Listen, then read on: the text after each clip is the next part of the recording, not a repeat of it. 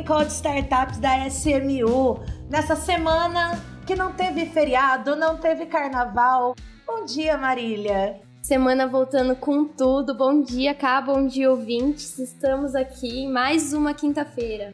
E aí, vamos começar nossa rodada pelas notícias da semana, que aconteceu coisa, bastante coisa, galera. Realmente o ano começou depois do carnaval. Exatamente, o pessoal se empolgou, pelo menos em soltar todas as notícias, né? Então a gente fez aqui um compiladinho das que mais chamaram a atenção. E eu vou começar então com as captações, com as rodadas da semana. Em primeiro lugar, eu vou falar da Datos, que é uma plataforma, uma startup brasileira, uma plataforma de análise financeira. Eles receberam uma rodada Série A de 20 milhões de reais, que foi liderada pela Iga Ventures. A Datos, eles, a, o objetivo deles é automatizar processos de conciliação contábeis e fiscais. Então, temos aí a primeira rodada da Datos. Em segundo lugar, eu trouxe também a For Intelligence, que é uma startup que é, é um pouco difícil de explicar o que ela faz, mas ela basicamente é uma função matemática que pode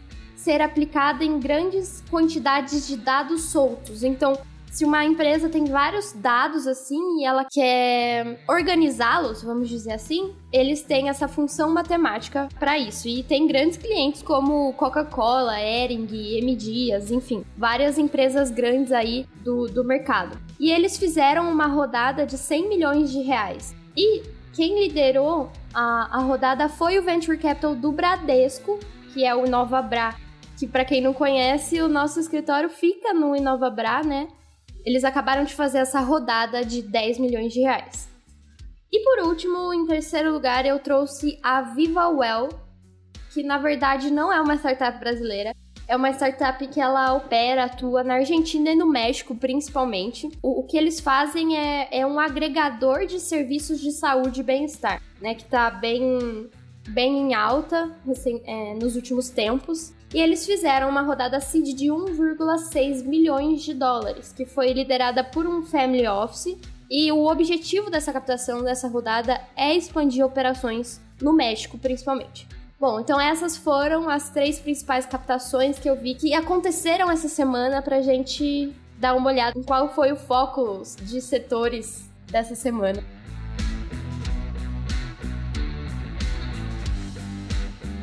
Bom, Vamos falar de novidade agora, Cá? Vamos falar de novidade. O que a novidade é que todo mundo tá falando. Inteligência artificial que vem perseguindo a gente é, nos últimos dias. O Chat GPT bombou aí, aí agora tá todo mundo de olho. O que já tava, né? Já tava todo mundo de olho em inteligência artificial, mas com o Chat GPT alcançou um, um número maior de pessoas. É, a gente separou aqui algumas notícias e a primeira que eu vou trazer é como a inteligência artificial está transformando especificamente o mercado imobiliário. Ó, eu diria que a inteligência artificial está transformando tudo, né? Mas essa matéria ela fala especificamente do mercado imobiliário. E aí o foco é falar em como ela vai permitir a automatização, a otimização de muitas tarefas do processo desse, desse mercado é, que antes não tinham como e atrapalhava o dia a dia dos profissionais. Né? Então, a partir do desenvolvimento de algumas inteligências artificiais, esse trabalho, os, alguns trabalhos do mercado imobiliário vão ser facilitados. Mas daí surge a pergunta que também surge em todas as áreas, né? Até que ponto a inteligência artificial vai ajudar e não prejudicar, eliminando empregos, eliminando cargos, né, que, que consequentemente geram empregos será que eles vão ser extintos? Mas isso eu acho que, assim, toda tecnologia tem a tendência de extinguir alguns cargos, algumas funções que podem ser facilitadas, né? Você sabe, Má, que eu acho que a maior discussão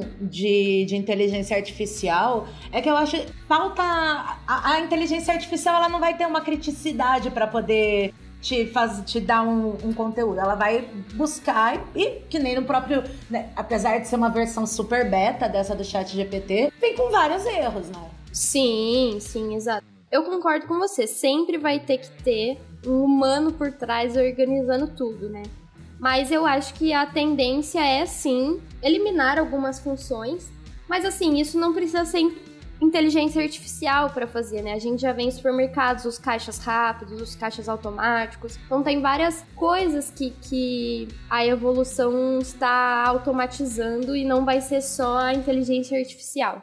E por falar já então nessa corrida da inteligência artificial, na sexta-feira a Meta, que é a, a holding do Facebook, anunciou a criação da Lama, eu vou chamar de lama porque lama. a gente é brasileiro. Ela que é basicamente em inglês lama é Large Language Model Meta AI. É um modelo de, de, ampla linguagem usado de inteligência artificial da Meta em tradução extremamente livre. Literalmente o pé da letra. Apesar de inicialmente ser meio comparado ao outro, o Lambda que é o do Google, que é o Language Model for Dialect Applications, e até o próprio Chat GPT, o Lama vai ter outra finalidade, segundo, segundo Zuckerberg. Falam que assim vai ser um novo modelo de linguagem que vai além da geração de texto. Ele vai executar tarefas bem mais complexas e complicadas. Mas, diferente dos outros, o foco deles são por enquanto, pesquisadores, cientistas e profissionais altamente especializados. Bom, acho que vai ensinar bem essa inteligência artificial, né? Concordo. É, bom, é mais uma inovação. A gente vai com certeza ver notícia atrás de notícia falando de inteligência artificial, né? Principalmente vindo dessas grandes do Vale do Silício, a Meta, o Google. Então, vamos esperar aí que mais novidades vão vir. Pois é, será que vai acabar essa crise com as Big Techs? Eu arrisco dizer que sim, mas é puro palpite.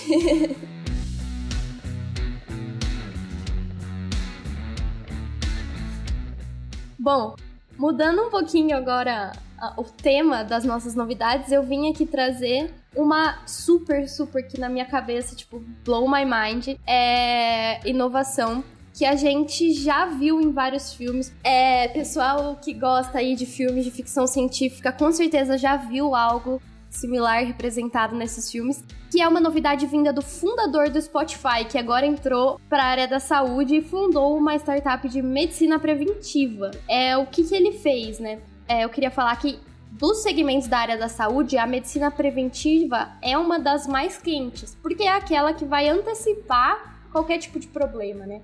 Em teoria. Vamos ver certinho como é que vai caminhar.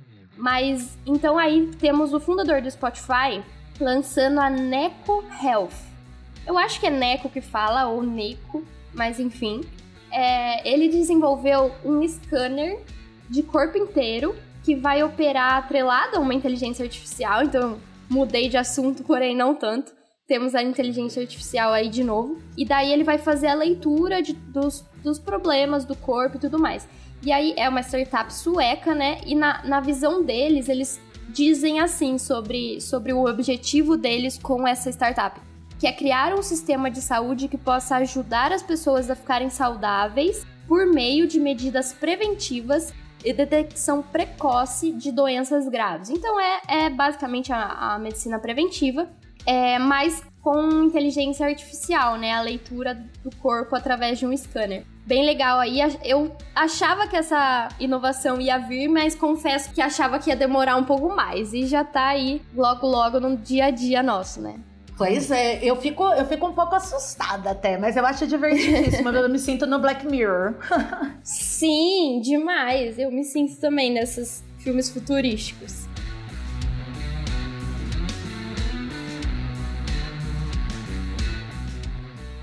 Entrando então na parte de financiamento de toda essa inovação, a BVCAP, que é a Associação Brasileira de Private Equity e Venture Capital, soltou o seu relatório anual e relatou que das 41 empresas analisadas por eles, 80% já tem uma célula de corporate venture capital para investimentos em startups. As empresas que são, que são avaliadas pela, nesse levantamento da BVCAP, elas são empresas com faturamento líquido anual igual ou superior a um bilhão de reais. Então, a gente está falando de grandes empresas que 80% delas com seus fundos de, de venture capital. Legal, né? Legal demais. É, eu também queria trazer algo desse mesmo sentido, que na verdade é a, a criação de um novo fundo de venture capital que foi criado pelos fundadores da Z-Dog. Eles criaram um fundo que tem o objetivo de captar entre 70 e 100 milhões de reais para começar as atividades. É, e eles querem focar com os investimentos desse fundo em startups camelos de bens de consumo. É, o que, que os fundadores do Z-Dog perceberam é a questão de que o, o bem de consumo que eles desenvolveram na startup alcançaram um patamar que agora eles entendem que são referências e querem investir em outras empresas que vão que têm o mesmo potencial que a Z-Dog. E aí eles é, criaram essa startup, essa startup não. E aí eles criaram esse fundo chamado Camel Farm Capital que tem o objetivo de focar em startups camelo. E aí eu até queria aproveitar e falar um pouquinho desse novo termo, startups camelo, né, que vem aí de certa forma para substituir os unicórnios, que ficou até já meio passado, né? Opinião extremamente minha, mas eu ando achando o termo unicórnio uma coisa meio brega até, de tanto que Sim, não, virou o objetivo de todo mundo, né? Todo mundo quer ser um unicórnio. E aí eles criaram o termo startup camelo para falar de startups que possuem características parecidas com esse animal, que é a questão de resiliência, resistência e facilidade de, de adaptação para sobrevivência. Como a gente está já há, há, tempos falando dessa questão de ciclos, ciclos de baixa, o, o inverno das startups e tudo mais, eles aproveitaram para unir esses dois pontos e falar de startups camelos, que são aquelas estratégicas com resiliência, resistência e tudo mais. Achei bem legal trazer aqui no, no Morning Call, porque normalmente não tem tanto a ver com notícias, né? Mas uma curiosidade aí para quem acompanha a gente sempre. Temos aí as, agora o termo startups camelo.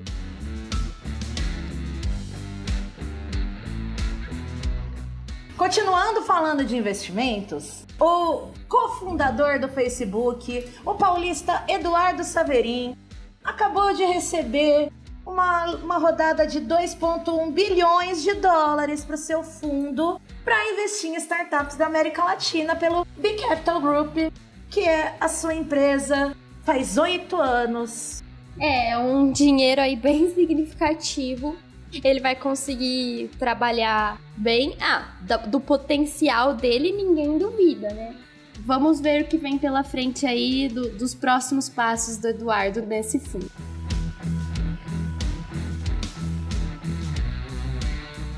Bom, e por último, eu queria trazer um recente M&A que foi feito entre startups de gestão corporativa, gestão de funcionários, RH e tudo mais. A Gup fez um M&A com a Pulses. É, não sei se todo mundo conhece, a gente aqui da SMU usa a Pulses, né? Então, o que, o que aconteceu foi, a Gup é uma startup de recursos humanos que no ano passado, em 2022, eles fizeram a maior captação da América Latina do setor de HR Techs, né? Eles fizeram uma rodada de 500 milhões de reais que foi liderada pelo SoftBank e a Rosewood. E aí, recentemente, eles anunciaram esse M&A com a Pulses, que é uma plataforma catarinense de gestão de pessoas. Foi aí um namoro de alguns anos, a Gulp de olho na Pulses, é, e agora oficializou, concretizou esse M&A. Bem legal ver essa novidade aí.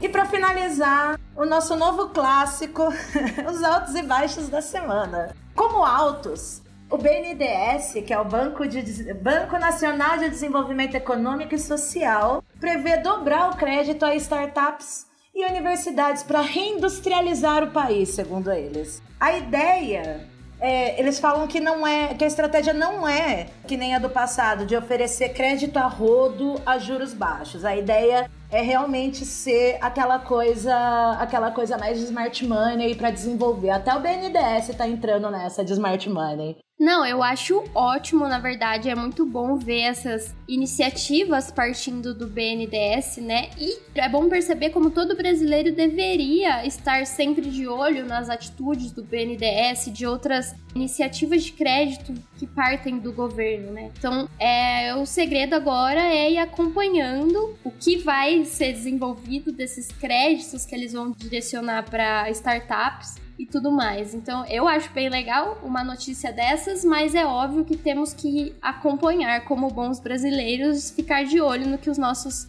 políticos estão fazendo, né? Pois é. E agora a notícia que eu esperei o dia inteiro para falar, porque é uma fofoca tão legal.